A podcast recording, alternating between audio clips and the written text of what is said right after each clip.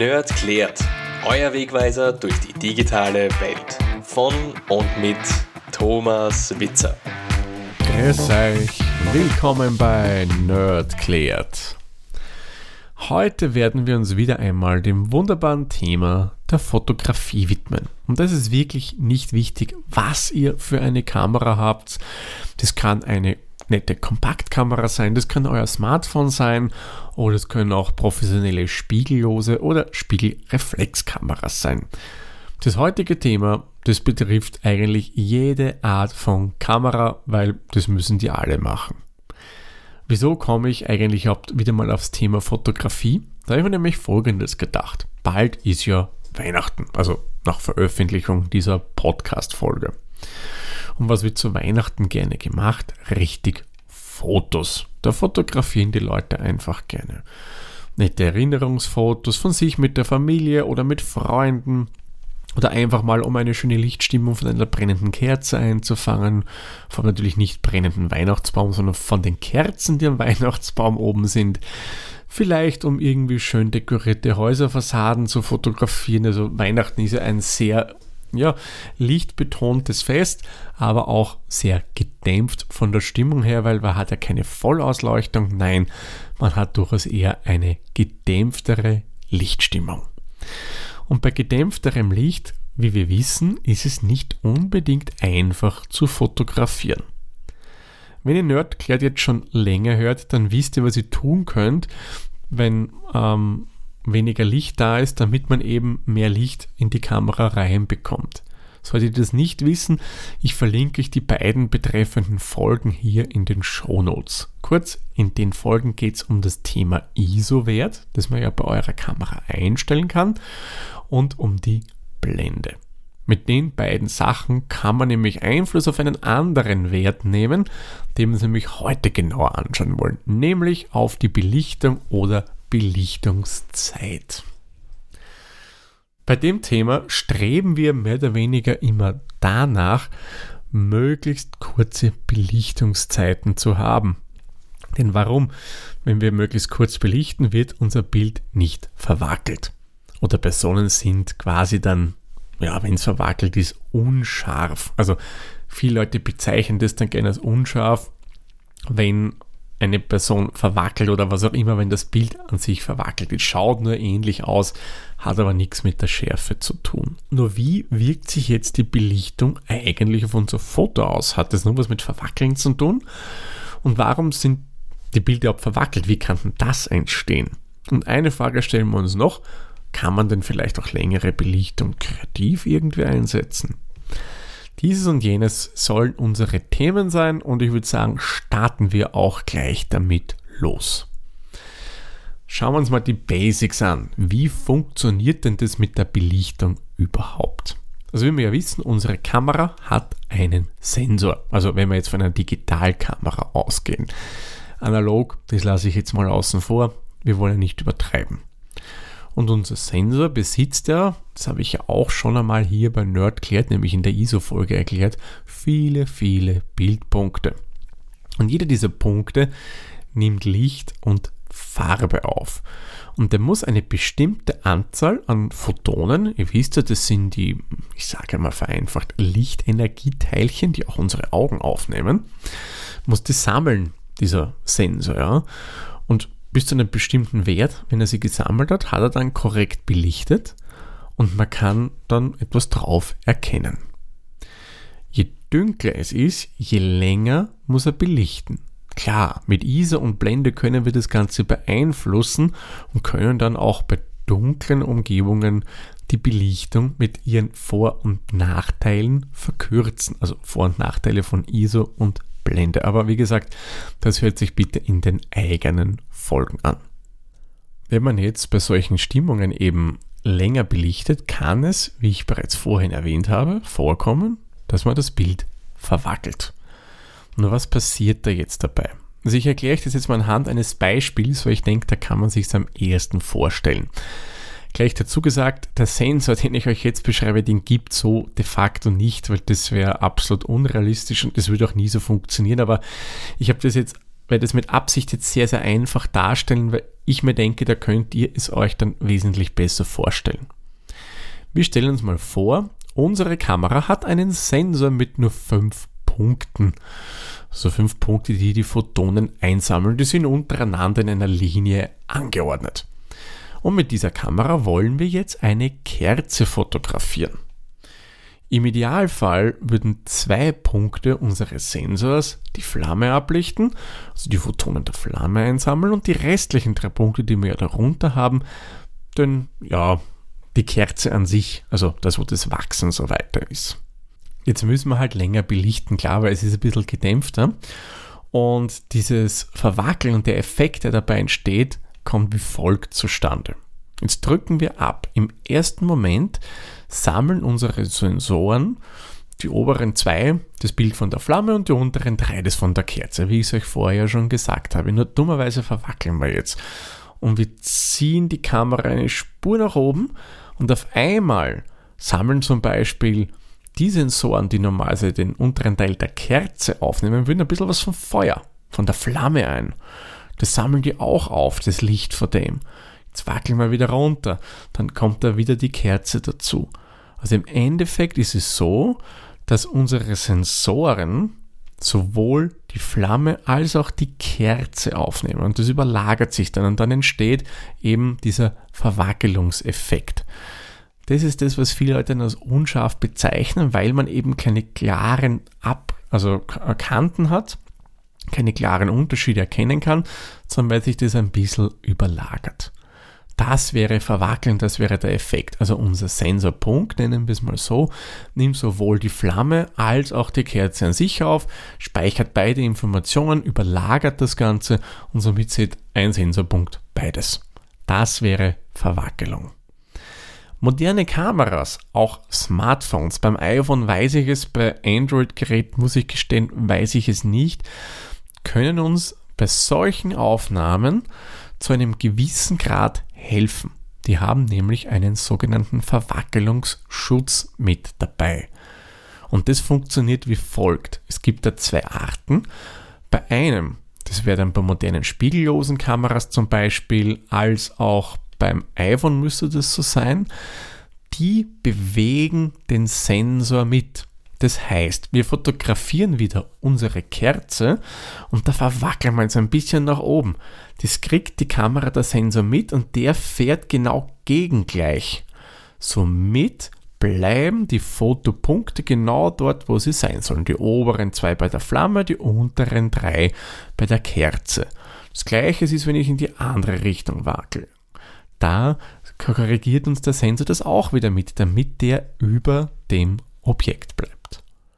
Die andere Technik wäre, da befindet sich das Ganze im Objektiv. Ihr wisst ja, ein Objektiv, das ist aufgebaut mit mehreren Linsen, die das Licht bündeln.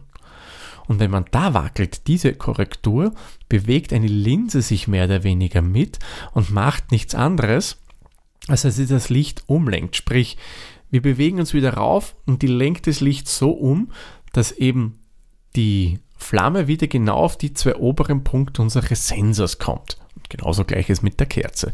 Da wird das Ganze, wie gesagt, über Lichtsteuerung von den Linsen gemacht. Natürlich, das muss man dazu sagen, geht das nicht extrem. Also wenn ich jetzt wirklich mich im Zentimeterbereich bewege und wackel, das kann weder die eine Technik noch die andere Technik abfangen. Im ganz kleinen Bereich, muss ich sagen, funktioniert das wirklich, wirklich sehr, sehr gut. Also bei den meisten Fotos, ja, wenn man nicht viel wackelt und wenn kein großer Sturm geht, ist das wirklich sehr, sehr gut machbar und das hilft einem wirklich, wirklich enorm. Und idealerweise und ganz, ganz toll ist es, wenn man eine Kamera hat, die das sowohl mit dem Sensor macht, als auch mit dem Objektiv kombiniert. Da kann man dann noch ein bisschen mehr rausholen. Aber auch hier wir reden hier wirklich von kleineren Bereichen. Also stellt euch nicht vor, ihr steht euch hin und wackelt auf und ab oder springt auf ein Trampolin und würdet sowas fotografieren. Nein, das können diese ganzen Hilfen natürlich nicht machen. Was bringen uns zu lange und zu kurze Belichtungen? Was kann da noch an Fehlern passieren?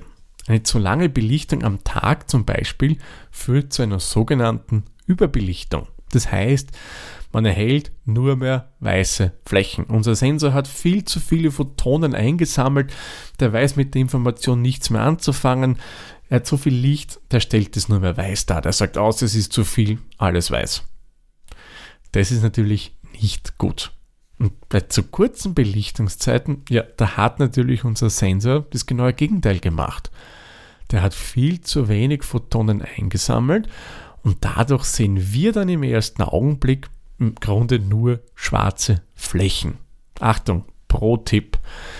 Wenn ihr im RAW-Format fotografiert, hatten wir auch schon mal hier bei Nerdclat und auch das verlinke ich euch in die Shownotes, wenn ihr das nicht kennt, damit ihr nachhören könnt, kann man bei unterbelichteten Fotos, sprich die zu dunkel sind, durchaus mit entsprechender Software, das wäre zum Beispiel Adobe Lightroom, RAW Therapy, Darktable etc., noch was rausholen. Da kann man noch was richten. Sensoren sind nämlich so gut, dass wenn sie auch zu kurz belichten, Informationen speichern. Und das kann man dann mit Software, wie soll man sagen, nachbelichten, dass man auch wieder was sieht.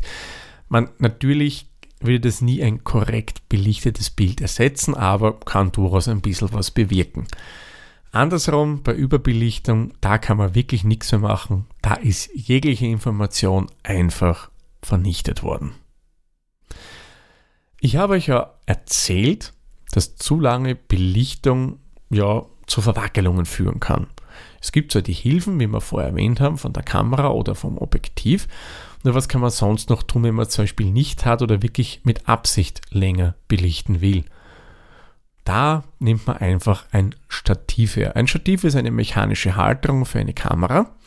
Gibt es nicht nur für Spiegelreflex und so weiter und Kompaktkameras, nein, gibt es auch für Smartphones.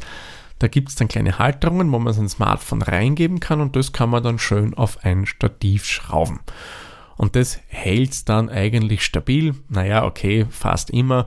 Außer man fotografiert Outdoor und da geht ein starker Sturm. Ja, da bringt auch das beste Stativ nichts, weil das kann auch der Sturm dann ordentlich zum Wackeln bringen. Aber wenn ihr zum Beispiel Weihnachtsbeleuchtung fotografieren wollt, zum Beispiel in der Wiener Innenstadt drinnen, wenn ihr in Wien wohnt, oder in eurer Heimatstadt oder Heimatgemeinde, je nachdem, wo ihr halt wohnt, oder wenn ihr einen Weihnachtsbaum fotografieren wollt, würde ich euch generell immer den Tipp geben, nehmt das Stativ und bitte, bitte ja nicht blitzen.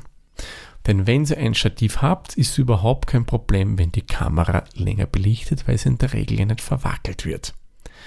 Den ISO-Wert könnt ihr bei solchen Aufnahmen ruhig niedriger stellen, weil ja, verwackeln können wir es nicht und da kann ruhig die Kamera ein bisschen länger belichten. Man kann aber auch mit so längeren Belichtungen wirklich coole Effekte bei Fotos erzielen. Zum Beispiel bei Wasser. Wenn ihr ein, am Strand seid und zum Beispiel das Meer oder einen Wasserfall fotografiert, könnt ihr das durch eine längere Belichtungszeit glätten.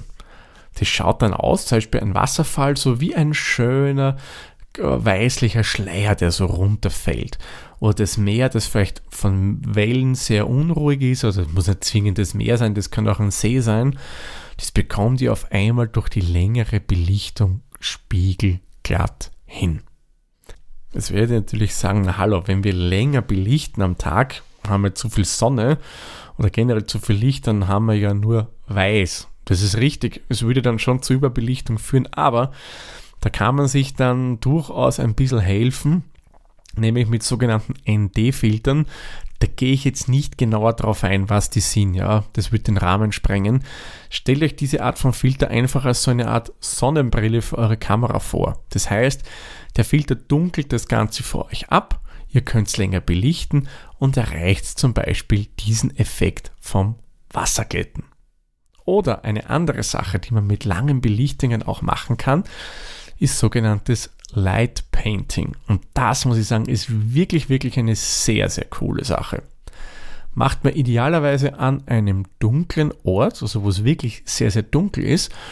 Da stellt man die Kamera auch auf, auf ein Stativ, belichtet relativ lange und zum Beispiel dann stellt man sich selbst vor die Kamera und zeichnet mit zum Beispiel einem Laserpointer, einer Taschenlampe oder mit so Sprühkerzen, die man ja vor Weihnachten her auch kennt, einfach in die Luft. Durch das längere Belichten wird die Kamera das helle Licht von der Taschenlampe, von dieser Sprühkerze, was auch immer, aufzeichnen. Und es gibt, muss ich sagen, wirklich sehr, sehr coole Effekte. Also mir persönlich gefällt das echt gut. Was man noch machen kann, und das erfordert dann ein bisschen eine Übung, das sind sogenannte Mitzieher. Was heißt das schon wieder? Bei einem Mitzieher fotografiert man zum Beispiel ein vorbeifahrendes Auto. Das heißt, man bewegt die Kamera quasi mit dem Objekt, das man fotografieren will, mit. Belichtet ein bisschen länger, man zieht mit und wenn man da exakt die Geschwindigkeit von zum Beispiel dem Auto hat, dann ist das Auto gestochen scharf und die Umgebung hat so coole Zieheffekte drinnen.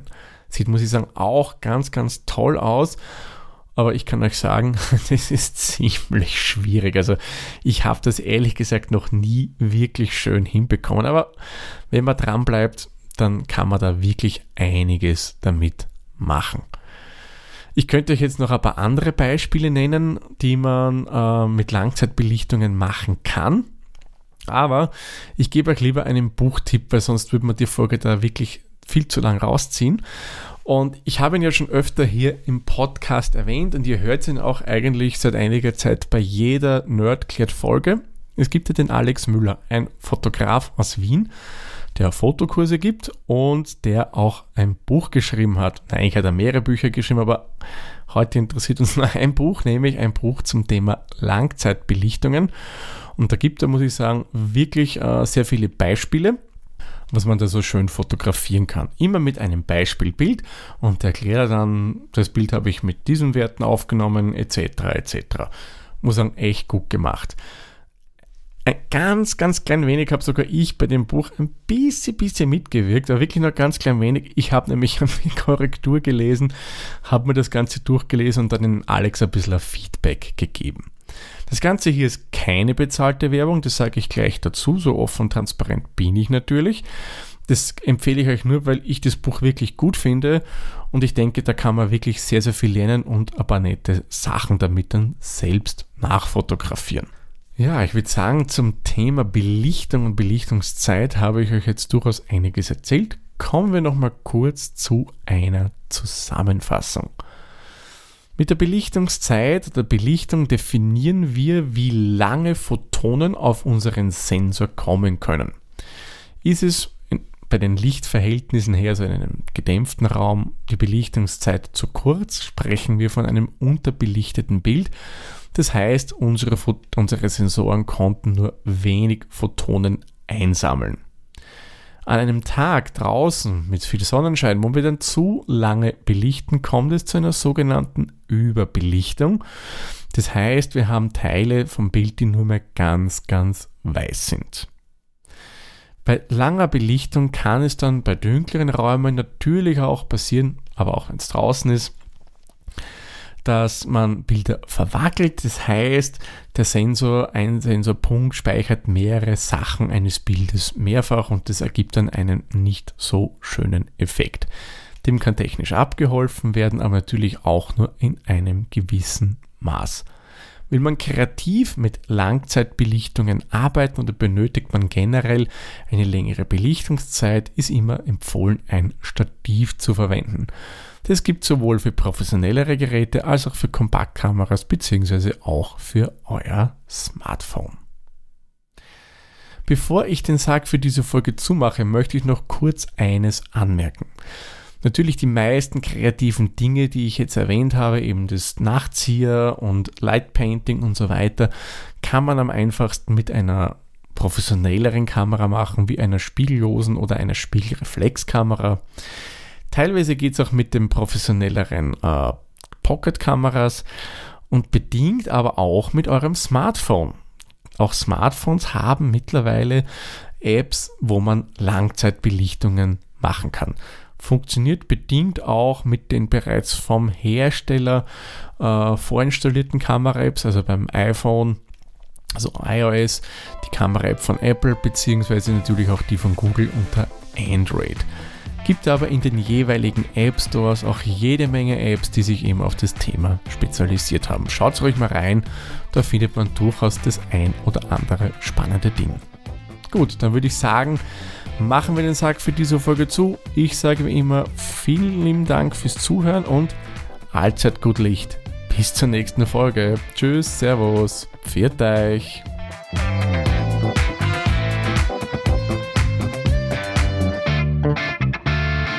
Dieser Podcast wurde produziert von der Witzer. Wenn ihr uns unterstützen wollt, würden wir uns sehr über eine 5-Sterne-Bewertung bei Apple Podcasts oder anderen uns führenden Plattformen freuen. Weitere Informationen zu dieser Folge sowie andere Podcasts und weitere Projekte findet ihr unter der-witzer.at.